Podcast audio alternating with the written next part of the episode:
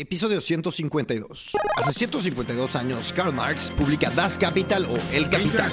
El Parque Nacional Yellowstone abre sus puertas hace 152 años, convirtiéndose así en el primer parque nacional del mundo. La primera línea del metro de Londres es inaugurada hace 152 años. Y en el capítulo 152 de Gran Invento vamos a hablar con Enrico Becerra, inventor enfocado en el cashless y en los pagos en eventos, y nos va a contar sobre sus dos últimas patentes que prometen cambiar la forma en que vivimos los eventos. ¡Y vamos a darle! ¡Vamos, vamos, vamos! El invitado de hoy es Enrico Becerra, un emprendedor exitoso con 20 años de experiencia en el ecosistema emprendedor tecnológico, ingeniero graduado de Clarkson University y tiene un máster en tecnología del CEDIM. Enrico es CEO y fundador de MyCashless, una empresa que permite realizar pagos offline y online en eventos, llevando a sus clientes a aumentar sus ventas, a simplificar los procesos de venta, sobre todo en evento y en persona. Y es un tema que nosotros tenemos como bien interiorizados, ¿no? Los pagos, efectivo, tarjeta, pero él en su industria está dedicado y enfocado y devoto a eficientizar este proceso y nos cuenta de sus inventos que realmente son interesantísimos y tienen el potencial, creo yo, y ya lo está demostrando, de cambiar cómo son los eventos, cómo pagas, que es una parte importantísima de los mismos. Enrico, una persona inquieta, creativa, inspiradora, y sí, mi hermano, nos cuenta todo, desde cómo patenta sus inventos, cómo los lleva a cabo, de cómo empieza a ejecutarlo con la empresa. Y bueno, yo los dejo aquí en el episodio 152 de este su podcast de tecnología y más cosas que amo. Gran invento. Estamos grabando Enrico Becerra, tercera vez que te tengo de invitado y he de decir que una de mis, de mis modelos a seguir en el mundo tecnológico, porque crecí viéndolo con sus locuras, sus inventos. Así que Enrico, cuéntame en qué estás ahora mismo. No, hombre, pues muy contento, Cris. Gracias por el espacio, muy contento y muy emocionado. Te cuento que últimamente me está pasando algo muy raro, que es siento que el tiempo, o sea, el otro día le dije a la gente del equipo, les dije, oigan, eso ya lo hicimos hace seis meses. No, güey, fue hace uno y medio. Y yo, ¿qué? O sea, siento que el tiempo está corriendo muy lento porque estamos haciendo demasiado y traemos un rush, estamos sufriendo una mutación de pensamiento interno y de cómo hacemos las cosas en la empresa. Y eso me tiene súper emocionado y es algo que te quiero compartir porque todo surge de una patente, de un gran invento que ahora está materializado y volando. Entonces, pues es algo bien padre. Rápido, retomar. La primera vez que te tuve aquí fue en 2020, nos acaban de encerrar, tú te metiste a un poco darle la vuelta a la tecnología, invertirle, eh, pensar un poco más, adaptarnos al, a lo que en su momento se llamó la nueva normalidad eh, y ahora estamos de vuelta a tope con eventos, muchísimos eventos, más que nunca. Cuéntame un poco el momento de tu empresa, cuántos eventos tienen al mes, este, cuántas personas más o menos puede albergar un evento, cuántas transacciones, danos números a grandes rasgos. Claro que sí, Cris. Mira, hasta ahora llevamos casi 2.000 eventos, 1.986 eventos. Ayer justamente chequé el número. Estamos haciendo muchos eventos este, mes a mes y eh, ¿qué te iba a decir? Eh, algo de números, ¿qué más te Transacciones, transacciones. Ah, no, bueno, transacciones son en promedio 10 por usuario. Entonces te puedo decir, el año pasado terminamos con 60 millones de dólares transaccionados. Eso quiere decir que si son 60 y cada usuario hace 10, pues entonces tuvimos 6 millones aproximadamente de usuarios transaccionando. Entonces, ya estás hablando de un numerito. Ah, escala, me preguntabas. Nosotros el evento más grande que hemos hecho es de 100 mil asistentes simultáneos transaccionando, pero al mismo tiempo teníamos otros 10. Entonces te puedo decir que, que el récord de transacciones, o perdón, de usuarios simultáneos transaccionando en MyCashless es de medio millón en, al mismo tiempo, ¿no? Y, y eso además no nos importa porque podrían ser medio millón, podrían ser 5 millones, podrían ser un billón. O sea, la escala aguanta. Y es algo que al ser offline, al ser tecnología offline, aguanta la escala que quieras. Entonces, por ese lado, estamos, estamos este, cubiertos a cualquier tamaño de evento. Oye, algo importante de tu industria es la tecnología, diferenciarse en temas tecnológicos. Es un reto, eh, explícanos, explícanos un poco otra vez eh, cómo es la mecánica normal, ¿no? Estamos hablando de eventos cashless, tienes una pulserita, procesas un pago, pero aparte, eh, esto es con fallas constantes de la señal, ¿no? Que entiendo que antes era algo más normal. Cuéntanos un poco la infraestructura, cómo es. Claro que sí. ¿Te ha pasado, Pish, que alguien llega con una terminal bancaria a cobrarte y no hay señal y te dice, ay, y de repente, unauthorized o no está autorizada y dices, Pasa en, en eventos de mucha gente, si la terminal no agarra señal, se hace una filotototota, ¿no? ¿Y qué es lo que siempre te ha salvado cuando no hay señal y tu tarjeta no pasa? ¿Qué te salva? El efectivo. El cash. El cash. El cash se ha vuelto el paracaídas por excelencia. Paracaídas o fallback, como su término en inglés. Es el que te salva. Siempre y cuando traigas, va, pero si no, pues siempre va a jalar. El efectivo va a jalar.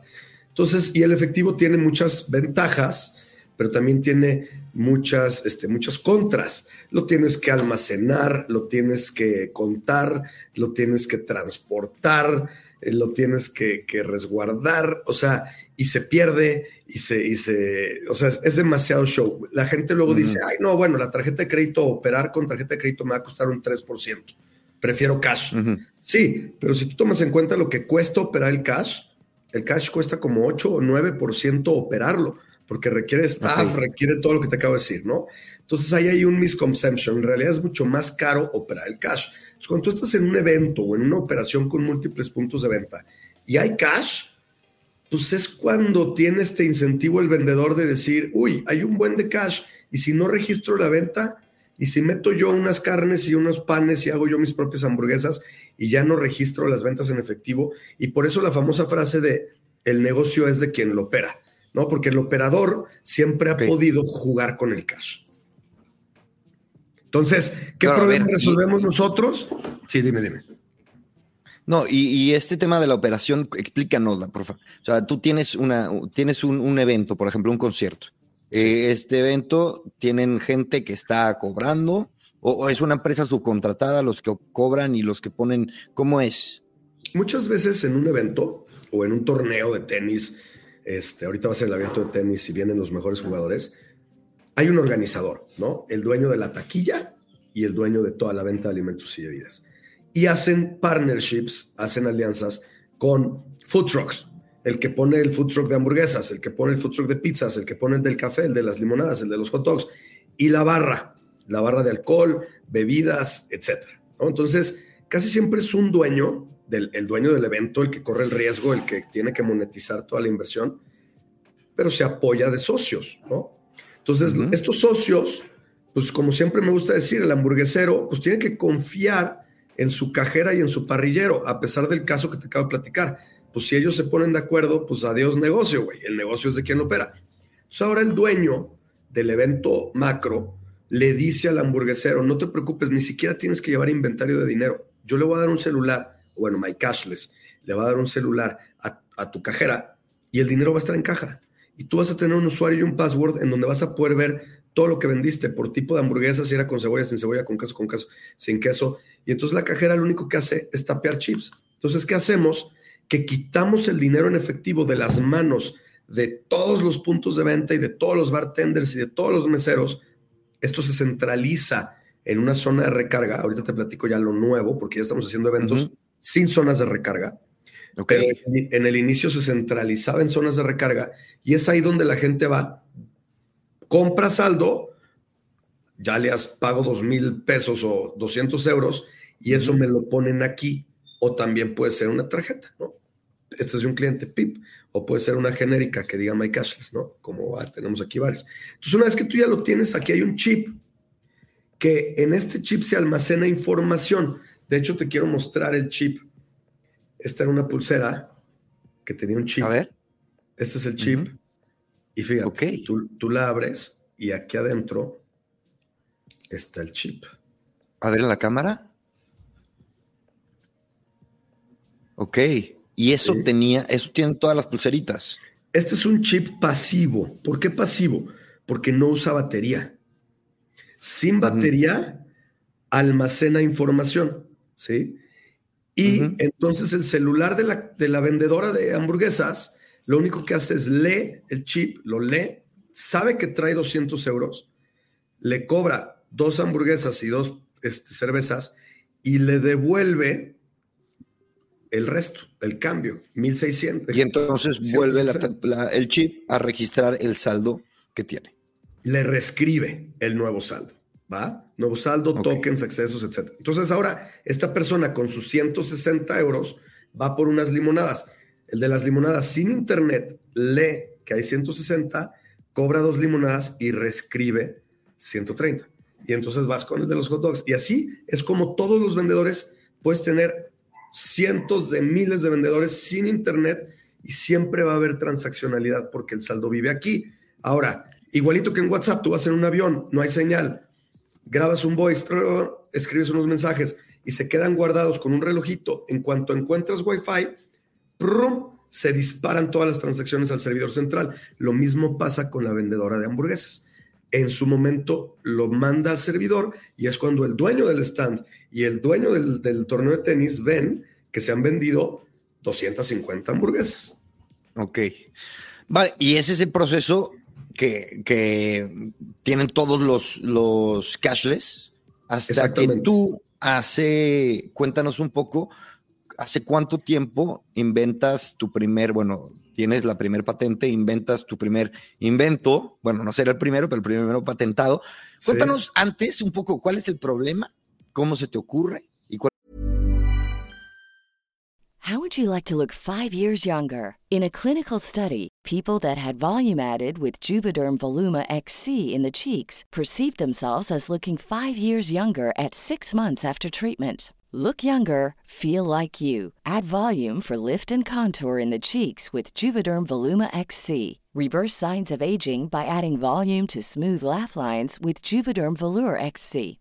For important safety information and to find a licensed specialist, visit juvederm.com. That's J U V E D E R M.com. Not for people with severe allergic reactions, allergies to lidocaine, or the proteins used in Juvederm. Common side effects include injection site redness, swelling, pain, tenderness, firmness, lumps, bumps, bruising, discoloration, or itching. There's a risk of unintentional injection into a blood vessel, which can cause vision abnormalities, blindness, stroke, temporary scabs, or scarring. Talk to a licensed specialist to find out if it's right for you. Es la solución. Ok, este, me encanta y voy para allá. Eh, nada más antes quiero aclarar algo. Me dijiste, así son todos los cashless. Y no, la mitad de los cashless son online. ¿Qué quiere decir? Que aquí hay un número y el celular de la vende hamburguesas le pregunta al internet, oye, el número 86 tiene crédito? Sí. ¿Me autorizas dos burgers? Sí. Regresa la señal en tiempo real y solo así se pone la pantalla verde. Esos, esos cashless van a funcionar bien hasta que se caen. ¿Va? Y, y yo les recomiendo a todos los clientes que no se arriesguen toda su venta a un factor que es el Internet, ¿no? Ahora, si hay cashless que funcionan tal cual describimos ahorita, que son los offline, y hay varios de esos y ahí estás mucho más seguro. Ahora sí te platico el invento. Este, Yo tengo un amigo este, tecnológico, se llama Drew. Él un día me dijo, piensa chipless si quieres realmente lograr escala. Y yo decía, chipless, sin chip. Y yo, puta, pero es que ya te acabo de contar cómo este chip es la memoria que permite que todo se distribuya y que todo sea offline. Entonces yo decía, ¿cómo, cómo, cómo, cómo? Y un día dije, a ver, güey, el celular tiene memoria el celular también podría fungir almacenando el, saldo. Pero entonces, ¿cómo le hago para que se comuniquen el vendedor y el usuario celular a celular sin que ninguno de los dos tenga internet? ¿No? Y entonces le empecé a dar vueltas y vueltas y vueltas. Y un día dije, ok, tú siempre has visto un escaneo de un QR, pero lo has visto una vez. Tú escaneas un QR y el internet hace su chamba. ¿sí o no? O sea, siempre tú escaneas un QR y el Internet hace la chamba. Le da una respuesta que puede ser una URL o, X y ya está. Exactamente. Puede ser, te manda un app o te manda un landing o te manda al menú, a lo que sea. Nosotros lo que inventamos fue un doble escaneo de QR, que le llamamos double scan, double check. Quiere decir que el vendedor escanea al usuario y el usuario escanea al vendedor. Entonces, incluso en los accesos, las boleteras, todas escanean tu boleto, ¿no? Pero nosotros ya escuchamos a muchos promotores que decían, oye, pero es que a mí la boletera me dice que vendió 100 mil accesos, se autoaudita diciéndome que hay 100 mil escaneos, pero yo veo 120 mil personas ahí adentro. ¿Qué pasó? Sí, que muchas veces la boletera, por ser online, tiene que preguntarle al servidor, ¿este boleto no ha entrado? No, verde. ¿Este boleto no ha entrado? No, verde. ¿Este boleto no ha entrado? Sí, rojo.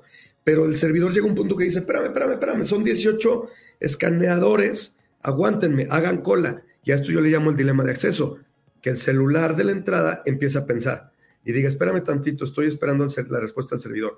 Y es cuando dices, güey, 15 mil personas queriendo entrar, no les puedes decir que se esperen. Pero es solo un escaneo y es online y tiende a tronar y muchas boleteras pues ya te dan el verde y la gente ya lo sabe. Entonces un mismo boleto entra cinco veces y es ahí donde se da este, este fraude de acceso por una falla técnica. Te hago una pregunta, Cris. ¿Por qué crees que nunca en la historia de la humanidad hasta hoy una boletera te permitió que tu QR, tú ya hiciste tu tarea, ya subiste tu tarjeta de crédito, ya pagaste, ya traes tu QR, ya entraste? ¿Por qué ese QR nunca te sirvió en la barra? ¿Por qué en la barra siempre tuviste que sacar otro método de pago? No, no, no, no sé. Por conectividad, por conectividad. Porque las boleteras, por lo que te acabo de decir, de que ya traen un dilema de acceso y que luego entra un 20% de más gente, dicen, ok, con el acceso, pues todavía esa gente va a gastar, pero con saldo, con saldo que tú te puedes gastar, imagínate que yo recargo mil euros y lo convierto en ocho mil. O sea, sería, sería un, boquete de, dinero. Entonces, por eso nosotros creemos que las boleteras nunca brincaron a la barra, porque esas piensan online, ¿va? Nosotros lo que hicimos fue primero hacerlo offline, con la lógica que te acabo de platicar, y después dijimos, con el double scan, double check, podemos hacer que tanto el vendedor como el usuario tengan registrada la transacción y que ambos después la manden a servidor, pero en el Inter ya intercambiaron valor y ya se dieron la hamburguesa o la cerveza sin riesgo, todo encriptado con máxima seguridad, pues entonces lo mismo podemos hacer en el acceso. Entonces nosotros en el acceso hicimos un cambio de chip. Dijimos, ¿te acuerdas cuando tú escaneabas las, las scooters? Las, tú escaneabas el QR y el scooter se prendía, pero es el usuario escaneando el QR. Entonces aquí en MyCashless, para el control de acceso, el usuario escanea la puerta y su app dice mm. verde o dice rojo. Y entonces ya puedes tener un siguiente escaneo uh. opcional en donde ya el de la puerta te escanea, pero en offline. Yo la última vez que hablé contigo mm, en el podcast, que fue septiembre del 2022, no estabas pensando en el acceso. Bueno, este, pues... Es pregunta. Sí, no, sí estábamos. Esto, ¿Sí? Sí, no lo habíamos hecho. No lo habíamos hecho, lo teníamos diseñado. No era, tu, no era tu negocio. Te quiero contar entonces cómo fue que patentamos esto. ¿Te late? Cuéntame. Fíjate. Yo te pregunté. Ah, bueno, sí. Ahí te va, ahí te va. Eh, yo tenía esta idea del double scan, double check. Yo ya sabía que se iba a poder, ¿no? Porque al final del día todo es posible. Entonces, es nada más que encuentres el cómo sí. Y nunca nadie se había preocupado lo suficiente por resolver este problema. Todas las boleteras del mundo nunca se preocuparon lo suficiente por resolver este problema. Entonces dijimos, a ver, güey. Y yo empecé a hablar con gente. De hecho, algo que te comparto como emprendedor a toda tu audiencia es que algo que nos ha ayudado mucho es tener diferentes despachos legales especializados a su tema. Tenemos despachos de propiedad intelectual, tenemos despachos de contratos de términos de servicio, de condiciones, este, de este, ¿cómo se llama? Lo de datos personales, privacidad de datos. Protección de datos. Tenemos otros despachos de litigio, tenemos otros despachos de, no, tienes todos tus despachos especializados. Yo fui con todos los despachos que teníamos y varios me decían, este, no, bueno, hay que hacer esto, o hay que hacer esto otro, hay que, pero todos me decían cosas diferentes. Entonces yo decía, híjole, ¿a cuál le hago caso? Yo no soy abogado, ¿no? Soy ingeniero, afortunadamente. este, y en eso tengo un gran amigo de San Luis Potosí que se llama Pedro Gabay. Él también es inventor. Él ya lleva varias patentes. Yo le decía padre, porque me lleva seis años y siempre me, cobijó en San Luis. Lo quiero mucho al Pit. Y un día me busca, me dice, estoy retomando amistades que tengo muchos años de no ver y me va a visitar a mi casa, aquí en México. Y platicamos, ¿no? Y estuvimos, estuvo bien interesante la plática. Y le dije, oye, ¿a poco eres inventor, güey? Sí. ¿Y qué invento hiciste? Hice un invento de los tanques de gas que te avisen cuando ya te va a acabar el gas a tu app y algo bien padre. Ah, qué buena onda. Ok. Dije, oye, pues ayúdame, güey, tengo una idea que quiero hacer, pero pues el día que la haga, o me la copian en un segundo o la tengo protegida, ¿no? Entonces, no puedo sacarla así sin protegerla. Ok, me dijo, te voy a presentar un despacho especializado en marcas y patentes que no sé si te vaya a servir, lo que sí te puedo decir es que es gente honesta. Ok, pues me acuerdo perfecto, fui con esta persona, Andrés, me senté con él y le platiqué el, el proceso y el invento y el tal, y me dijo, ¿sabes qué? Sí le veo pies y cabeza, sí le veo posibilidades hay que hacer investigaciones de artes previos. Artes previos es cualquier otro registro patentado que pudiera existir similar.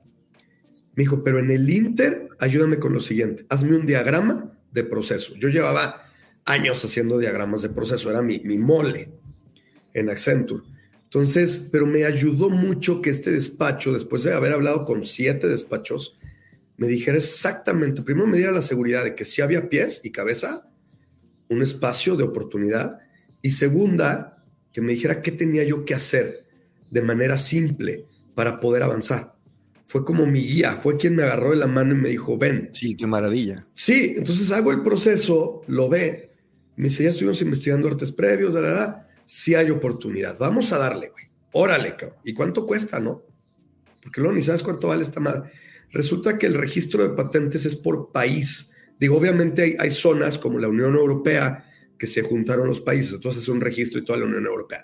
El África francesa, el África inglesa, o sea, sí hay bloques de países, pero cada bloque cuesta, ¿no? Y por tirarte un número, no cuesta menos de 10 mil dólares cada bloque, o sea, o 15 mil, más los fees de abogados. Y si sumas todos los bloques, o sea, patentar algo en todo el mundo, sí te sale, sin exagerar, güey, en un millón de dólares. Este, ok. Todo el mundo, por patente, ¿no? Entonces, súper interesante porque pues obviamente, este, yo me acuerdo que yo estaba en Marruecos y me llega, me dice, güey, tenemos cuatro días para decidir en qué países sí se va a meter la patente o no. Y yo así, en la madre, güey. A media pandemia, ¿eh? Esto fue 2021.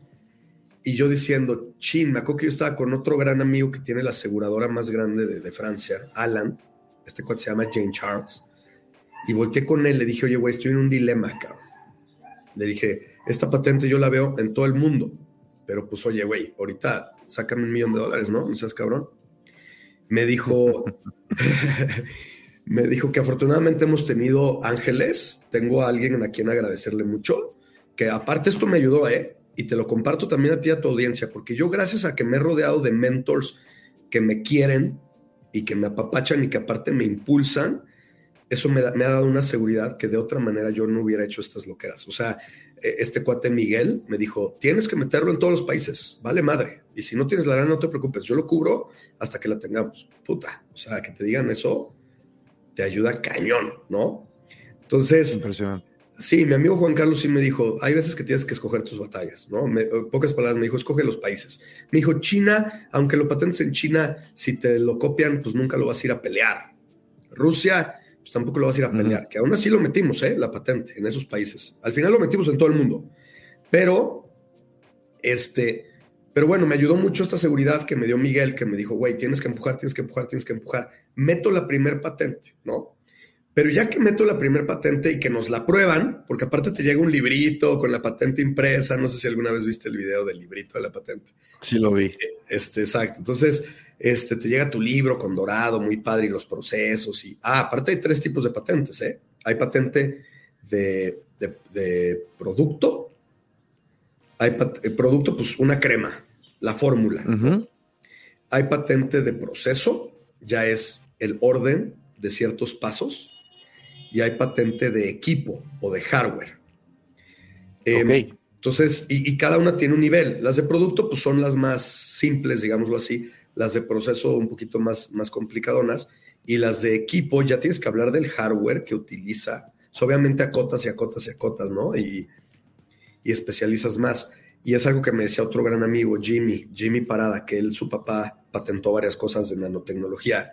Él justo me explicaba esto. Entonces, nosotros nuestra patente es de las más chonchas, es de las de equipo, de las que ¿Por qué? Porque también les das, le da cierto defensibility. Si nosotros alguien nos copiara este proceso y lo estuviera haciendo en un evento, nosotros gracias a que nuestra patente es de equipo, podemos llegar y ¿cómo le llamas cuando este, vas a una casa y sacas a la persona y sacas todos sus muebles? Este, Se me fue. Sí, este, bueno. Embargar, embargar. Pues, ajá, exacto. Nosotros tenemos las facultades de embargar todo el hardware en cualquier, así como cuando Microsoft no tienes las licencias y llegan y te quitan tus computadoras y la madre, nosotros tenemos esas facultades, o sea, de si alguien nos copia el proceso, gracias a que la patente es de hardware, ¿no? Obviamente tienes que escoger tus batallas, tienes que saber a quién sí, a quién no, ya mejor los dejas crecer y cuando ya están generando muchísimo, pues ya te avientes un, oye, güey, pues págame una regalía, me estás copiando una idea que está protegida, ¿no? El juego de la propiedad intelectual, que está padre, porque yo me llevo con muchos CEOs de otros cashless y hemos platicado de esto y yo siempre les digo, ¿y juegas el, juego de propiedad intelectual? No, güey, ellos juegan el juego de escala global, de cliente, cliente, cliente, cliente, customer base, que eso es muy valioso, ¿eh? Y es muy importante. Y se dice que eso es lo que te compran cuando te compran. Pero, pero, pues nosotros somos socios de todos los que nos quieran copiar. Bienvenidos, ¿eh? O sea, el otro día estaba yo platicando con un banco y le decía, este, oye, una pregunta. ¿Qué porcentaje de las transacciones que, se realizan no se completan porque este, este banco tiene la mejor app bancaria y tiene otras apps. ¿va? Yo le decía, ¿qué porcentaje de las transacciones no se completan por falta de conectividad? ¿Lo tienes medido? Me dijo, sí, el 20%. Y yo, madres, el 20%. Si tú vas a pagarle a la tintorería y estás confiando que tu app va a jalar y no jala, ¿Qué vas a hacer la próxima vez? Pues vas a no lo usas. Vas a ir al cajero, ¿sí? Vas a llevar cash. Vas a llevar el paracaídas perfecto. Y va a seguir habiendo robo, va a, va a dejar de haber traceability, ya no va a haber información de esa transacción, etcétera, etcétera. Ok, vas, lo dijiste muy bien, no lo usas. El usage se cae. Entonces, este 20% les está minando sus inversiones de miles de millones de pesos, güey. ¿Va? Entonces, entonces es algo que nosotros ahorita estamos muy abiertos y muy blandos a, compartir esta, esta propiedad intelectual con quien quiera y se pueda beneficiar de ella en algún esquema de sociedad en el que use nuestra tecnología o no, simplemente usen nuestro proceso patentado. Tan, tan. Además, hablabas de comprar. Si alguien llegara a comprar tu empresa, compra el potencial de escalar. Y cuando te estás vendiendo una operación, compras lo que estás generando más un porcentaje X. Yo la verdad no, no le sé tanto a eso. Este, he decidido, a pesar que soy CEO, no clavarme tanto en esos temas de jugar el juego, de levantar lana, evaluar y entonces vuelves a levantar y evaluar. Nosotros somos de revenue, revenue, revenue, un poquito como nuestros competidores que sí han levantado mucha lana y nosotros somos rentables, hemos levantado muy poco y con eso estamos creciendo. Ahorita sí vamos a hacer una ronda de levantamiento pero muy fuera de lo común. O sea, nosotros somos diferentes en cómo hacemos ese tipo de cosas, pero te entiendo perfecto. Gracias a la patente, nosotros evaluamos la empresa al doble de lo que se evaluaría con un multiplicador de acuerdo a tus ventas, ¿no? Que es de 10x. A ver, toda entonces la fórmula. Nosotros vendemos tanto, lo multiplicas por 10, eso vale la empresa. Nosotros lo multiplicamos por 20, solo porque tenemos algo que nadie más puede hacer que es lo que ahorita, y feliz de contarte, es lo que hemos construido y lo que nos está dando el éxito, güey. O sea, no nada más es una patente chocolate como muchas, que haces la patente por cumplir y ahí tienes una patente igual y te sirve de bluff y dices que no, es que esto está muy cabrón. No, güey.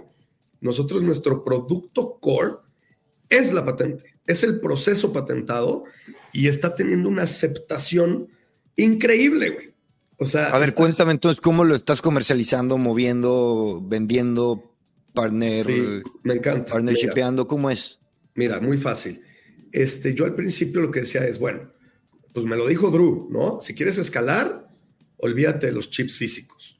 Entonces yo dije, ok, si un proyecto cashless cuesta 100, la mitad eran los chips físicos. Entonces, de entrada, hacer My Cashless con puras apps ya te cuesta la mitad. Entonces, es un evento mucho más económico y mucho más ecológico. ¿Por qué? Pues porque ya tampoco estás mandando a hacer estas cosas, ¿no? Dos, pero eso era lo que yo veía como beneficio. Pero conforme lo empezamos a meter, nos dimos cuenta que tiene un chorro de beneficios más. Fíjate. Otro, eh, ya no necesitas zonas de recarga. O sea, porque con el app, con poquito internet, aquí sí, tú puedes en el app decir, oye, este, quiero recargar desde aquí, como si fuera un Uber. Entonces tú te puedes fácilmente meter, mira, ahorita me voy a meter un evento. El app es multievento, ¿eh? O sea, ahorita estoy entrando en un evento, pero puede haber mil eventos aquí adentro. En este evento traigo 6.017 accesos, la madre. Quiero recargar. Yo ya no me paro en zonas de recarga, güey. Quiero recargar 20. Ok, tengo todas estas opciones. Quiero pagar con Apple Pay ahorita porque está de moda. Confirmar. Mándamelo a este mail, sí. Pagar. Fíjate. Y entonces aquí ya sabes la típica pantalla, ¿no? De paga. Voy a pagar. Se está procesando el pago Fíjate, el Internet es lo más lento en nuestros procesos, pero bueno, balance saldo recargado y ya tengo 20 más.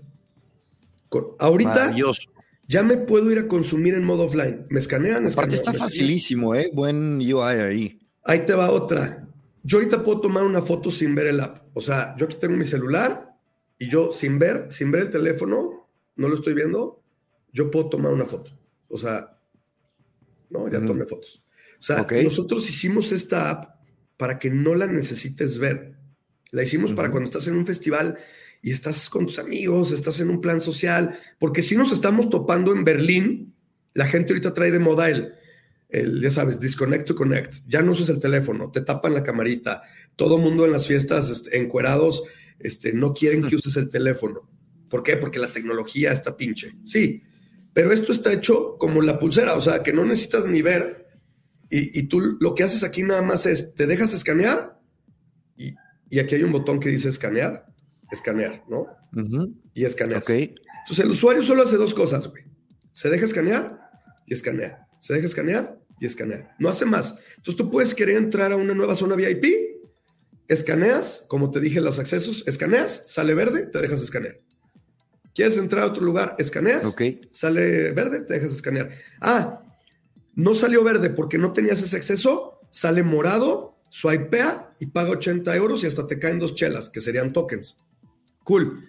Le swipeas, poquito internet, o si ya tenías saldo, te lo resta y ya se pone verde y pasas. O sea, ninguna boletera te vende upgrades así, ¿no? ¿Y qué pasa si yo soy una, un cashless y yo quiero utilizar tu tecnología?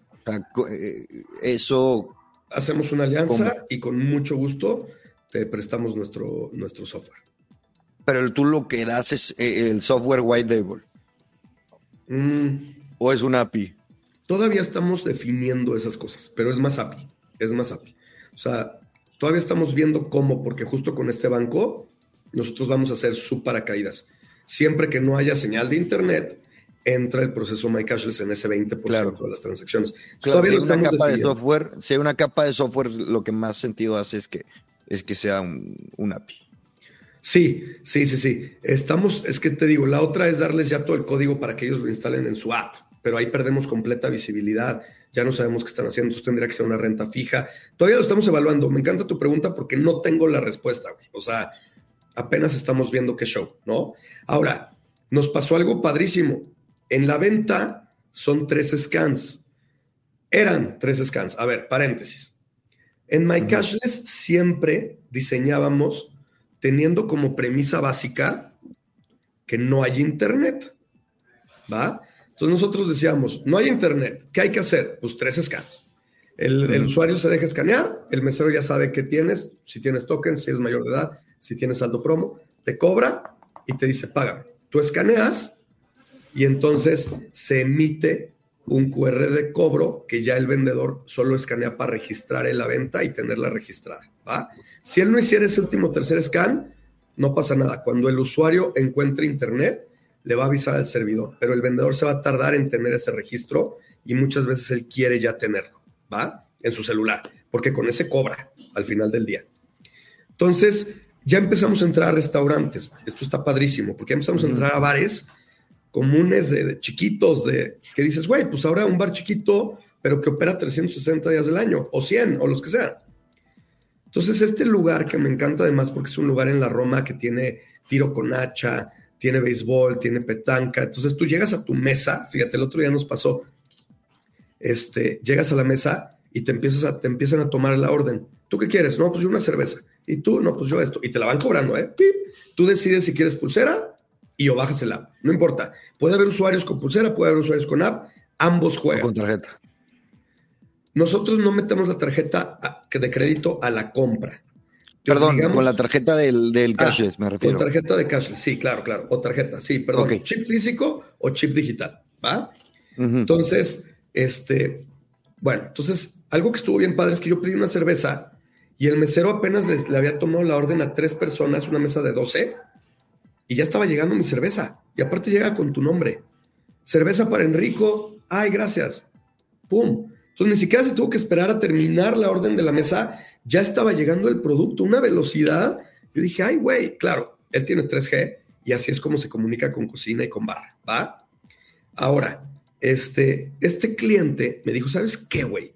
O sea, está padrísimo esto de los tres scans, pero, pero pues imagínate que tú estás en un restaurante y te dicen, oye, ¿me traes una Coca-Cola, por favor? Sí, ok, pip, escaneame, pip, pip, perfecto. Propina, sí, pip, ¿no? Ok. Es mucho, ¿no? Es mucho. Y luego, oye, ¿sabes qué? También tráeme una limonada, porfa, ¿no? Ah, claro que sí. Pip, dices, no mames, güey. O sea, tiene muchas ventajas porque a mí, por ejemplo, no me gusta perseguir al mesero de que le dices, me trae la cuenta y se tarda 40 minutos y que ya te tienes que ir y no ha podido venir porque ya no sabes si, si, atender o cobrar, ¿no? Ese es el dilema de todo bartender, todo mesero, ya no sabes si atender o cobrar. Abrir más ciclos o cerrarlos. Dos, te llega la cuenta y ya están todos con la calculadora, güey, ¿no? ¿La dividimos o qué? ¿Quién paga? ¿Pagan las niñas o no pagan las niñas? O sea, no, ¿qué te parece si la dividimos entre los hombres y que alguien más ya dejó 500, entonces réstaselos? Ya estás con la calculadora, güey. ¿Cuánto te tardas? ¿10, 15, 20? Y luego que llegue la terminal a cobrarte. O sea, es mamón. Tres, te llega la cuenta con unos drinks que tú en tu vida pediste y tienes que estar revisando, pero como ya se fueron personas, ya ni con el scan imposible, con el scan imposible que te la ah, no, no, porque tú autorizas como usuario cada transacción, se vuelve un consumo individualizado. ¿Y, tienes medido qué, tanto agiliza las transacciones? O sea, en, la sumatoria de transacción. Sí. Ah, te entiendo. O sea, que digas, ok, le hiciste dos segundos o tres o cinco segundos más lenta cada pedido, pero le quitaste, le quitaste 40 al final, minutos. Sí. Eso depende de la saturación de cada lugar y de la capacidad de cada lugar. Pero a resumidas cuentas, un lugar muy lleno siempre le va a convenir más MyCashless. Un lugar vacío este, a lo mejor es, es igual de rápido o más rápido en el proceso convencional, pero no tienes data de quién llegó, qué pidió, cada cuánto viene, a quién invitó. Entonces, es un juego de data realmente y de velocidad. Pero el, lugar vacío, el día que se llena, no te vas a enterar cuánto vendiste si tú eres el dueño de ese lugar. O sea, esos, son, esos son los días. Y de seguridad también, ¿no? Porque es más, o sea, es muy difícil que te roben dinero con el método de cashless, el tuyo. Sí, muy difícil, casi imposible. Es más, no te lo pueden, sí te lo pueden robar, pero te enteras. O sea, y sabes quién fue. y sabes quién fue. ¿No? Entonces, ahora, algo bien padre, que es justo a lo que iba. Entonces el cliente me dice, oye, ¿cómo le hacemos, güey? ¿No? Entonces, ya lanzamos un sistema nuevo de propinas que está padrísimo ya en tu app traes tu propina en autotip, o sea, tú ya dices, yo siempre doy el 15 y siempre se da el 15, pero luego puedes dar más o puedes editarlo o puedes hacer cosas, eso está padre. Esa es una, que también le quitamos la parte de la propina. Pero dos, me dice el cliente, yo siempre tengo internet, o sea, ¿por qué me, ¿por qué me obligas a hacer tres scans como si no tuviera internet? Y ahí fue cuando dijimos, tienes toda la razón. Hemos estado diseñando bajo la premisa de que no hay Internet, pero ¿y si sí? ¿No? Se nos ocurrió algo que está increíble, que ya también está patentado, porque ya te digo, ya llevamos dos patentes que juntas amarran el proceso completo. Este, claro, costó el doble, pero pues no, no, sabíamos todo lo que hoy sabemos de la segunda patente en su momento, ¿no? Entonces. Aparte, antes estabas enfocado a una industria que era el de los eventos masivos, donde es más normal perder el Internet y fue como el primer pain que quisiste resolver. Exactamente. Entonces, ahora lo que dijimos fue: fíjate, el mesero escanea al usuario, ¿no? ¡Pip! y le toma la orden. Le dice, ok, dos hamburguesas, dos pizzas y dos cubas. Ahora el usuario escanea al mesero. Nada más. Nada más. Si el usuario tiene 3G o señal de cualquier tipo, sale su QR que ya no se necesita escanear con una pantalla verde. ¿Por qué? Porque el servidor le manda la pantalla verde. Como con cualquier otra app de mm. pago, güey. O sea, o sea, aparece verde como, ok, pasó. Pasó. Y además dice el nombre del vendedor, dice Cristian, te acabo de pagar dos pizzas, dos cubas y dos chelas. Son las 11 del día o las 6 de la tarde. Y además sale confeti. Y si tú tocas la pantalla aquí, sale confeti en mi dedo. Y si yo le toco acá, sale confeti en mi dedo. O sea, tú le tocas y sale confeti. Si quieres, ahorita te enseño un video. Entonces, que está padre, porque entonces esto que hicimos fue, si yo tengo internet y el servidor ya lo sabe, el, vendedor puede confiar en mi pantalla verde y ahorrarse el tercer scan. Y entonces, si tiene una filota de gente, ya ni lo hace, güey. O sea, ya ve su nombre y la hora y los productos y confeti. Hasta le puede decir, píquele. Ah, sí, sí es confeti. No es un video, no es un screenshot. ¿Va? Entonces, eso está increíble. Nada más para estar claro, en ese momento, el, que te cobró, o sea, el, el mesero, fue el que metió la orden. O sea, dijo una Coca-Cola y te cobró. Y él me escaneó primero y luego yo a él. Y tú corroboras en tu pantalla cuánto te cobró y, o sea, qué te cobró. Tienes completa seguridad y puedes ver tu transacción. tienes la pantalla verde y luego te, aparece esto. Exacto. Entonces, es la pantalla verde con confeti, o sea, es lo mismo, no, no es luego, es ahí mismo, ¿va? Ahora, ¿qué pasa aquí? Si por algo yo, usuario, no tengo internet o mi señal está lenta y, y en menos de cinco segundos no obtengo una pantalla verde, me sale el mismo QR que me salía siempre en una pantalla amarilla que dice no internet, no problem. Deja que el vendedor escanee este QR. Entonces. Esa frase se oye muy a ti. No internet, no problem, cabrón, ¿no? Antes era roja la pantalla, entonces mucha gente se asustaba. ¡Ay, Pero es que antes, antes se quejaban, se metían al Google de este lugar y decían, no me gustó el proceso de pago, tres escaneos innecesarios, ya sabes, todos los expertos que está bien, pero pues ahora te digo, oye, güey, te asusto, te digo, no tienes internet, pero no te preocupes, te salvo. Ay, gracias. Entonces ya no es una queja, ya es un me salvaste. Pero como si se asustaban mucho, ya lo cambiamos a amarillo, güey, ¿no? Que aparece el color My Cashless. O sea, está más padre todavía. Es el paracaídas My Cashless. Entonces, no, no problem. Te escanea el, el vendedor y entonces él ya valida que ese QR no es un screenshot, ¿no? sabe que es real y, cool. Pero ¿qué crees? Nosotros teníamos muchos estadios que creen que venden muy poquito. ¿Por qué? Pues porque eso les reportan, ¿no? Entonces, cuando tú haces el proyecto My Cashless y dices, tengo que invertir, pues 250 mil dólares, pues lo voy a desquitar apenas o lo voy a duplicar, pero a nosotros no nos gusta hacer proyectos que no traen en proyección al menos un 3X de retorno de inversión. O sea, si tú no vas a invertir 250 mil dólares, si no vas a generar al menos 750 mil extras, mejor ni nos desgastemos. ¿va? Hay más clientes que nos necesitan antes que tú. Ahora, ahora, la realidad es que ellos no creen que van a generar 750 mil dólares extras porque hoy venden una madre. Creen que venden una madre. Entonces, y en esos proyectos, pues era un dilema, cabrón. O te arriesgas y ojalá y te sorprendas, que sí nos ha pasado, clientes que multiplican por 14 veces la inversión hecha en MyCashless. No puede ser. Sí, güey, no, no mames. O, o la otra era, pues, ¿cómo le hacemos para optimizar tu proyecto, güey? Es que yo no, no tiene sentido si el celular del vendedor me cuesta 30 euros al mes, más un 2%, y el güey vende pepitas y a lo mucho vende 45 euros al mes, no, vamos a suponer, porque solo hay dos juegos, solo hay dos juegos, pues ¿para qué le doy un celular? O sea, entonces ahora con lo que te acabo de decir de la pantalla verde, ya incluso estamos entrando al mundo deviceless. Ya no nada más es chipless, ahora es deviceless. ¿Qué quiere decir? Que el vende pepitas trae un código de vendor 1906 y si quieres un QR. Entonces tu usuario pones vendedor 1906 o escaneas su QR y te salen las pepitas. Tú le dices, ah, ¿qué onda, Omar? ¿Quieres dos pepitas y dos gomitas? Enter. Eso está cabrón. Le enseñas la pantalla verde y él ya sabe que está pagado. ¿Entiendes? ¿Eso dónde lo tienes? ¿En estadios? Esto apenas lo estamos, esto es diseño, esto todavía no lo lanzamos, ¿va? Ok. Pero ¿qué crees? Nosotros trabajamos mucho con marcas de productos de consumo que tienen tiendas de autoservicio, 15 mil tiendas de autoservicio, ¿no? Entonces, cuando tú llegabas, les decías, capitaliza tu evento. ¿Cómo? Pues generas muchísima información. Por ejemplo, ahorita traemos el app, otro beneficio que te digo que ni siquiera habíamos visto, ¿Te acuerdas cuando salió Uber que era de, de dale 100 pesos a un amigo y tú obtienes 100? Solo usuarios nuevos y así se viralizó. Nuestros clientes ahorita están haciendo promos virales. ¿Qué quiere decir? Tengo un patrocinador que le quiere regalar una bebida a todos o a mil asistentes, a los mil primeros que quieran. Ok. Entonces tú ya le pones a todos los usuarios que tienen el app, regala una bebida y obtén una.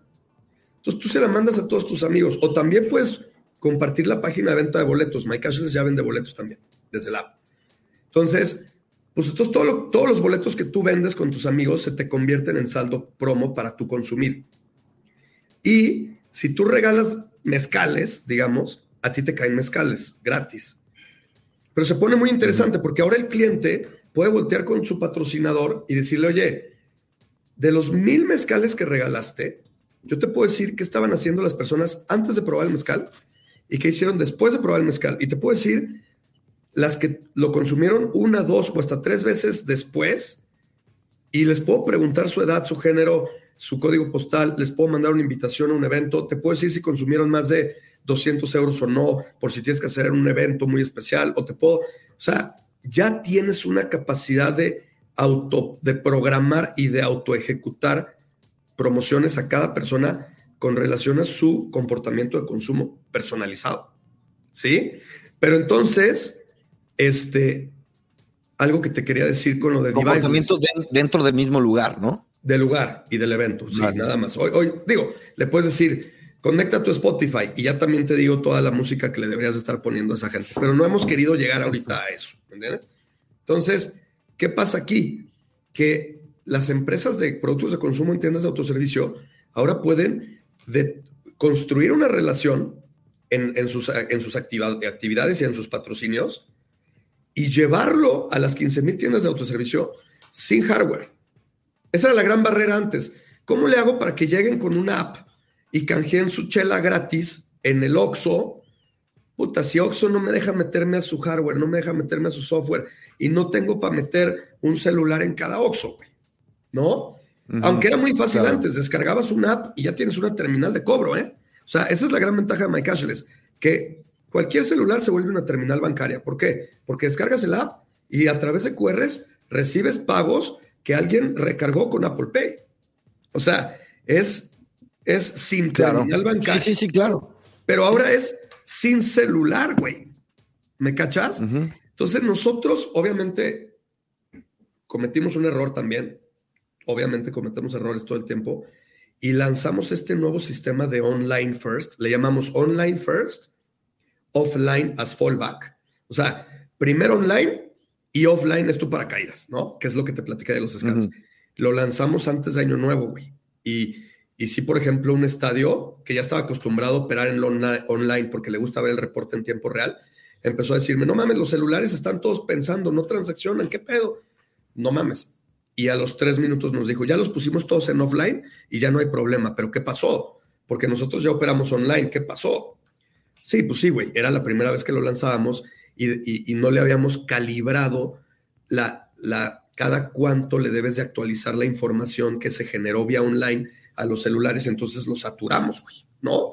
¿Por qué? Porque les empezaron a entrar actualizaciones de datos y entonces el celular ya no sabía si recibir o transaccionar, ¿no? Entonces son cosas que, no, pues obviamente primero que transaccione, no, no interpongas un proceso con otro y ya después que el celular esté tranquilo o cada 20 minutos le echas la información, le completas la información que no, que no obtuvo haciendo el último scan. Pero pues obviamente al principio fue un poco tropezado, ¿no? O sea, se nos saturaron los servidores, nos gastamos más de 15 mil dólares de un servidor que agarró unos picos y en un día, eso ya nos ha pasado varias veces, ¿eh? Que de repente le metes un nuevo sistema y no lo calibras bien y huevos, te metes un error de 15 mil dólares de, de servidores, güey.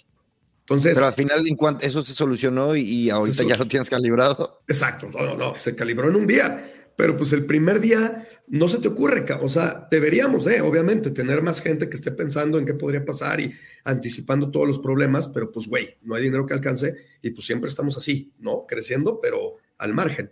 Entonces, bueno, tenemos muy buena relación con nuestros clientes, ellos entienden que son cosas que luego a veces pasan, pero también son buenos para solucionar. Este, y bueno, pero, pero a lo que voy es que todo esto sucedió, todo esto que te acabo de platicar sucedió un día que dijimos, tenemos que hacerlo, online first, offline as fallback, y al mes ya lo teníamos construido, ya teníamos actualizados los procesos de patente, ya obviamente los abogados ya lo están metiendo en todos los países, y ¡pum! Y ahorita ya es una realidad que funciona de poca madre. Ahorita en Fórmula E, un evento de carreras eléctricas, coches eléctricos, 40 mil asistentes, nos llevamos la grata sorpresa que el uso del app se quintuplicó versus el año pasado. yo tengo un video que yo usaba para vender que les decía, mira, ves esta fila para recargar, te la brincas, escaneas el QR y en menos de un minuto pones tus datos de tarjeta y ya recargaste. ¡Wow! Bueno, en menos de un año o en un año, ahora les digo, güey, los que hicieron eso el año pasado se encargaron de decirle a todos sus amigos 5X de viralidad, ya ni te pares en la zona de recarga. ¿Qué pasó? que ahora la zona de recarga, en mi video del año pasado, que era una fila que te brincabas, ya no había fila, güey. Y ya no nada más no había fila, ya no te tardabas un minuto en recargar, te tardabas 15 segundos con Apple Pay. Entonces, entonces, ay, cabrón. ¿eh? Sí, sí. Enrico, a ver, me da curiosidad. Tienes, me has contado muchísima evolución del producto desde la última vez que hablamos. ¿Tienes un equipo de producto, un método? ¿O es tú aprendiendo todos, brainstorm? ¿Cómo le haces? Empezamos con la segunda opción que mencionas, por muchos años, así fue, pero afortunadamente por fin logramos contratar a un principal engineer que es un, no sé ni cómo categorizarlo, güey, pero es un chingón, o sea. Se, cortó justo cuando me dijiste la posición del, de la persona. Principal, principal engineer, este, nuestro ingeniero principal es CTO, un tipo. Tipo CTO, este, que aparte nos está dando toda esa estructura, nos está dando toda esta anticipación, nos está reclutando un equipo de gente súper talentosa, está poniendo orden, está asegurándose que estos riesgos se mitigan, que ya no estamos avanzando tan, tan salvajemente, sino ya lo estamos haciendo de una forma mucho más estructurada y con mucha más inteligencia. Fue una persona que yo me quise traer desde hace tres o cuatro años, pero nomás no le llegábamos al precio no es barato, cabrón. Al contrario, es carísimo contratar talento de, tanta calidad. Y, por, y por fin le llegamos, güey. Entonces estoy feliz. Este, y esta persona pues nos está ayudando mucho, está poniendo orden y estamos haciendo un equipo bien, cabrón, o sea, bien robusto. Estamos agarrando esta como etapa de empresa consolidada, que seguimos siendo relativamente chicos, somos 26 empleados, pero estamos haciendo unas cosas increíbles a una velocidad Cinco veces ¿Cuáles son tus planes de crecimiento, expansión? O sea, entiendo, estás enfocado en México. Sí, este, pues fíjate que justo ahorita 7.4, mira, eh, yo debería estar creciendo 2.4 veces este año, ¿va? 2.4, me tengo que casi triplicar. Nosotros como empresa siempre ha sido, nos triplicamos y estable, estable, estable, o sea, 10%, 20%. 20%, 15%. Triplicamos y otra vez estable, estable. Triplicamos, ¿no? hoy, estamos a, hoy estamos a tres escalones de triplicarnos para ser un unicornio. Todavía nos falta. Okay. Ahora, yo necesito ya este año lograr ese triplete otra vez, pero la verdad es que ha sido más, ha sido, no ha sido fácil este, consolidar toda esta estructura que te digo, güey. O sea, pa, pa, pa, pa, pa, pa. Pero hablando de países, ahorita ya tenemos oficinas en Brasil, oficinas en España. Estamos cerrando muy buenos contratos en España, me tiene muy contento.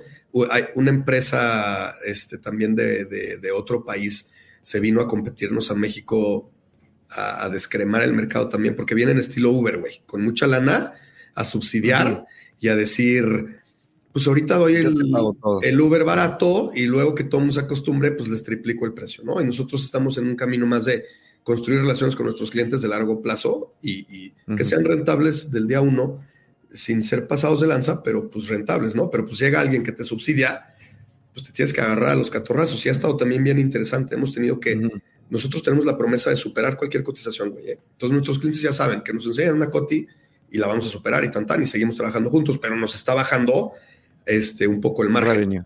Un poco o un chingo, ¿no? Entonces, pero no importa, porque nosotros ya fuimos a ese país a darle sus catorrazos a ese cliente y a quitarle a sus clientes y con la misma estrategia. ¿Quieres jugar sucio? Sucio y medio, cabrón. Cabrón, cabrón y medio. Entonces, está súper divertido, la neta. Esto ya es un risk. O sea, esto ya es. Hay países en los que tienes que mover tus fichas y hay otros países en los que está padre eso. Y, este, y justo ahorita vamos a entrar a, a hacer una estrategia de sí volvernos mucho más agresivos en el ámbito comercial. Estamos trabajando ya en ser un software as a service. Nosotros nos vamos a convertir en el Eventbrite de cashless. O sea, en el Eventbrite, que como ninguna boletera en el mundo tuvieron un cashless que funcionara offline, eso es My Cashless. Si puedes vender tus boletos, y puedes vender todos los alimentos y bebidas dentro del evento y hacerlo tú solito desde tu celular y ya ni siquiera necesitas pedir pulseras. Claro, si las quieres pedir con mucho gusto te las mandamos para quienes no te hubieran un celular. Siempre el chiste es incluir al 100% de los asistentes y que todos jueguen. Pero estamos haciendo algo bien diferente y bien padre. Estoy bien, bien emocionado, güey. Está evolucionando muy rápido y, y me encanta porque aparte estamos jugando ese juego de la propiedad intelectual con este gran invento que no había mejor foro para compartirlo que tu blog este, que aparte es podcastado, ¿no? Oye, güey. Eh. Este, una pregunta. Tú tienes historial de toda tu carrera profesional tecnológica, estar en temas de eventos, ¿no? Sí. Eh, desde Tonight, que empezaste en Tonight, ¿en qué año? Tonight lo empezamos en 2005. 2005. Eh, ¿Qué tanto crees que eso te refinó la sensibilidad para estos inventos? Pues mira, claro que me refinó, güey, ¿no? Ahora, siéndote bien sincero, yo llevo una carrera de 19 años, algo que Mark Zuckerberg hizo en dos años. ¿Me cachas? O sea, este, cada quien refina a su propia velocidad y yo creo que también lo padre es, y, ahí vuelves al disfruta el camino, ¿no? Porque, o sea, yo tengo 43 años y este es mi all-in y lo vamos a lograr y seguimos en el camino y lo he disfrutado mucho y he aprendido mucho y hasta hoy siento que respiro, ¿eh? Luego me comparo, típico, los, los, doctores que estudian medicina. Tengo otro gran amigo, ¿no? Roger, que yo me acuerdo que a nuestros 29 años, pues yo ya ganaba muy bien. Y él pues, seguía en la residencia. Estudiando íbamos a los restaurantes y él no, él no cenaba, ¿me entiendes? Entonces, a mí me llegó la otra etapa en la que yo vi a todos mis amigos despegar y empezar a ganar muchísimo, ¿no? Y yo decía, en la madre, cabrón, yo soy ahora el inventor estilo pintor Rembrandt, que tiene unas obras de arte, pero que todavía no sabes que valen millones de dólares o lo que sea, o lo que sea. llega un punto que te dejas de comparar te tiene que dejar de valer madre un poco porque nunca dejas de ser responsable con tus reinversiones, con estar siempre creciendo el equipo y siempre pensando en, cómo, digo, no crecer el equipo por crecer el equipo, ¿no? Siempre tienes que ser rentable y tienes que ser muy, muy, con gente talentosa. Pero, pero pues sí, güey, o sea, no puedes estarle sacando frutos tan rápido a un negocio que requiere muchísima inversión. Entonces, hasta ahorita te puedo decir que me siento pues sí, siempre presionado y siempre metiendo toda, toda la carne al asador, pero ya más seguro y más tranquilo de que esto va por muy buen camino, mucho más sólido, pero eso me tomó 20, 20 años, güey, ¿no? Entonces, sí me sirvió, sí me refinó y por supuesto yo siempre he tenido la idea de, de fortalecer, porque hay dos grandes approaches en el mundo tecnológico y te los comparto. El approach de los gogles, de cada quien en sus pinches gogles. No sé si ya viste los, los memes de, ah. el Vision Pro, pero, pero ya viste los desde Google que sacó los Google Glasses, ¿no? Este, ¿no has visto el meme que ya todos están con sus gogles y ya nadie platica de manera personal? Ya nadie se toca. lo he visto. Bueno, hay esa gran tendencia de, todo el, el, metaverso. Nosotros, yo creo que es una, un motivador intrínseco que yo he tenido. Yo siempre he diseñado tecnología muy inspirado en Gentry, otro de mis grandes mentors del mundo. Gentry Underwood. Gentry Underwood, para que es que la tecnología haga el trabajo por ti, para que tú puedas disfrutar del mundo real, para que seas tú quien huele las flores, quien, quien toca a sus amigos, quien se ríe en un mundo real. Que ya los robots planten las flores y, cosechen la comida y te cocinen un burrito si quieres, pero que tú vivas el mundo de forma real. Y eso es algo que yo siempre he tenido bien claro, Y es algo que, si te fijas, el app no la necesitas ni ver.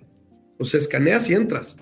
Aquí traes todo y te llega una notificación y te dice, güey, no te pierdas el juego de Nadal contra aquí en dos minutos. Ay, no mames a huevo. Y ya llegas y te metes, pero lo ves en el mundo real. Entonces nosotros somos más de ¿Cuál es tu? Hablando de eso. Es mucho más ambiciosa, perdón, es mucho más ambiciosa y más lenta, ¿eh? Por eso hemos tenido que ser muy pacientes, trabajando con calidad, paciencia y constancia, siempre. Y no, y te digo, y lo disfruto cada momento. Y esa es la clave, cabrón. Si no, truenas. Perdóname, ahora sí. Y hablando de disfrute, dime un momento, ya que has impactado a muchísima gente, eh, tanto clientes, tanto clientes como usuarios, pero en el mundo, el momento del usuario, eh, ¿qué es lo que más te da satisfacción de ver en, en este en la gente que utiliza tu producto? Puta, esa es otra gran pregunta, fíjate. Nosotros desde, esa es otra gran mutación que también hemos sufrido como empresa. Nosotros siempre dijimos, nuestro cliente es el organizador. ¿Por qué? Porque a la gente no le gusta tener que pedir un reembolso de su dinero. Eh, tener que hacer una recarga. Ya, después se dan cuenta, ¿eh? Que gracias a que hicieron una recarga de 5 minutos en fila, ahora es de 15 segundos, todas sus transacciones en la barra fueron rápidas y no fueron de 40 minutos una chela, ¿no? Hay quienes se dan cuenta de eso. Pero hay otros eventos en los que no había una fila de 40 minutos por una chela y hay gente que dice, no, yo quiero recargar mi, mi, costo de la chela, ir por la chela. Y vuelvo a recargarlo de otra chela y voy por otra chela. Entonces ellos sí dicen, esto es un doble trabajo, ¿no? Y aparte, si me sobraron 30 pesos, ¿tengo que ir a pedir un reembolso? No, pues no, ¿no? Entonces siempre ha sido una fricción y un dilema, porque el organizador dice, yo quiero control y data y darle velocidad al asistente, pero sigue habiendo ese momento de recarga y de reembolso que el usuario odia. Y lo tenemos muy claro. Entonces, primero tuvimos que construir el mejor cashless del mundo de pulseras, sabiendo que nuestro cliente era el organizador. Sorry, usuario, si no te gusta, es mejor, algún día lo vas a entender, ¿no? Ahora, gracias al app, recargas en 15 segundos y tienes reembolso en un tap. Y algo que ya también estamos haciendo es que si tú metes tu tarjeta de crédito, puedes preautorizar un cargo. Esto se llama Open Cashless. Entonces puedes preautorizar un cargo de, digamos, 20 mil pesos.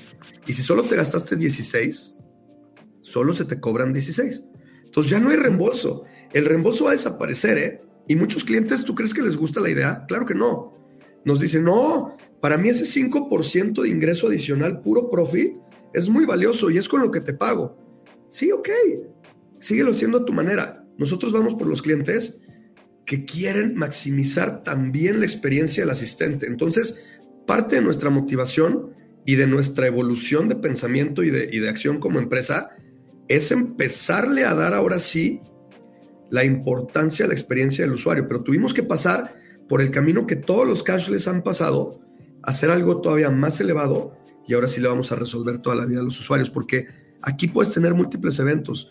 Yo te enseñé, por ejemplo, yo te enseñé el evento Mimi. Pero si yo llego a otro evento, imagínate que yo estoy entrando a un nuevo bar, ¿no? A un bar, el que sea, Y el bar tiene sus QRs en la barra. Entonces yo lo único que hago es digo, oye, este, boom, ¿qué hace? Me abre el app en ese evento. ¿Sí? Wow. Entonces yo entro a ese evento y ya estoy en otro evento con otro saldo. Aquí tengo cero. Si yo aquí recargo, el dinero le cae. Esa es otra. MyCash nunca toca el dinero. Si yo aquí recargo, le cae directo al dueño de este evento. Si ahorita voy a otro torneo de tenis y escaneo, me cambia de evento y me cambia de evento. Entonces, este es el problema que, por ejemplo, OCESA, Live Nation y las grandes productoras de eventos nunca pudieron resolver. Porque si tú tenías tu pulsera del Vive Latino y querías usar el saldo en el Corona o en el Flow, pues a, Ocesa le da igual, hasta, hasta mejor que regreses y que te lo gastes, pero la logística actual con los cashless actuales, tendrían, tendrías que ir a un módulo a que te borren tu pulsera y te lo abonen o te la formateen o te den una pulsera nueva que tiene costo. Y, entonces es demasiada logística, no lo puedes hacer con 100 mil asistentes. ¿A dónde les dices que vayan? Imagínate la fila. Con el app, tú sí puedes decir, quiero transferir mi saldo del Corona al Vive y del Vive al Flow. Entonces, o puedo ir a recargar al Oxxo, gracias a Stripe, que es el que nos ayuda a procesar por atrás y el que le manda el dinero al organizador. Entonces, ya simplificamos la experiencia para todos, güey, pero tuvimos que volvernos phone to phone gracias al Double Scan. Y es algo que tenemos 18 años, porque ya llevamos dos de haber patentado para monetizar al máximo y cambiar el mundo, porque esto además son loops, son circuitos. Un evento es un circuito, pero al rato puedes tener un pueblo entero que sea un circuito. Puedes tener lo que quieras, puede ser un circuito. Entonces, esta app va a ser multicircuitos. Entonces, yo, sí me imagino un mundo en el que tú tienes el app de cobro, My Cashless, porque perteneces al circuito, digámosle, Mexico City Day Pass, ¿no? Y de repente te llega una notificación como en Twitter que te dicen, ¿quieres seguir a tal persona? Pues sí. Ahora te va a decir, ¿quieres pertenecer a este circuito? Hay otros 10.000 usuarios alemanes que están usando esta guía de recomendaciones. ¿Quieres pertenecer a ese circuito? Las reglas son las siguientes. Te cobra un 15% de comisión el organizador, él te va a traer gente y tú dices sí. Y entonces ese organizador te vuelves parte de su circuito y el organizador gana por crearte demanda y tú perteneces a ese circuito. Entonces esto se va a volver multicircuito, güey. Y, es un, y son transacciones offline que nunca fallan. Y tienes toda la data de quién te está consumiendo y puedes lanzar, ya ni te lo dije, pero ya puedes lanzar notificaciones con base en consumo y en asistencia. Entonces, oye, tú ya viniste tres veces al estadio. Ven mañana y te regalo una chela. Oye, tú recargaste más de 5 mil pesos. Te regalo dos boletos, güey. Puta, tráeme más gente como tú. Entonces, todo eso está preprogramado y se comunica vía notificaciones. Entonces, imagínate un sistema multicircuito de consumo y de, discovery. Wow. Enrico, gracias por, gracias por compartirnos tus inventos otra vez. A ti por el espacio. Eh, me emociona volver a hablar contigo en qué pasaron, este, 15, eh, en, en 15 meses, 16 meses eh, y ver, ver qué novedades me traes. Y gracias por compartirlo con esa pasión. Y, güey, feliz, feliz. Mucho éxito. Eh, ¿Algo con lo que te quieras despedir? Igualmente, todo el éxito del mundo, hermano. Disfruta España, sácale jugo, sigue creciendo. Te felicito por tu podcast. Eh, y bueno, pues te, agradezco, te, agradezco el espacio. Estoy feliz y, este, y quería compartirlo contigo en este, en este espacio que pues, se llama Gran Invento y pues es lo que nos mantiene vivos. Mucho éxito. Eso es. Bueno, Enrico, no me cuelgues, pero sí nos despedimos de todos. Y nos vemos en el próximo episodio de este su podcast de tecnología y más cosas que amo.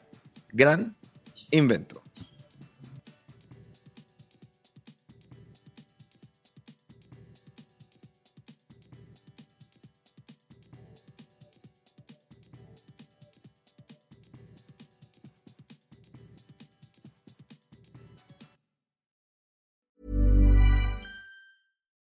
If you're looking for plump lips that last, you need to know about Juvederm lip fillers. With Juvederm Volbella XC and Juvederm Ultra XC, your lip look, whether it's subtle or bold, can last up to one full year with optimal treatment and no additional maintenance. Find a licensed specialist and see if it's right for you at juvederm.com today. That's J U V E D E R M.com. Add fullness to lips in adults over 21 with Juvederm Volbella XC or Juvederm Ultra XC. Do not use if you have severe allergies or a history of severe allergic reactions, or if you're allergic to lidocaine or the proteins used in Juvederm. Tell your doctor if you have a history of scarring or taking medicines that decrease the body's immune response or that can prolong bleeding. Common side effects include injection site redness, swelling, pain, tenderness, firmness, lumps, bumps, bruising, discoloration, or itching. As with all fillers, there's a rare risk of unintentional injection into a blood vessel, which can cause vision abnormalities, blindness, stroke, temporary scabs, or scarring. For full important safety information, visit juvederm.com.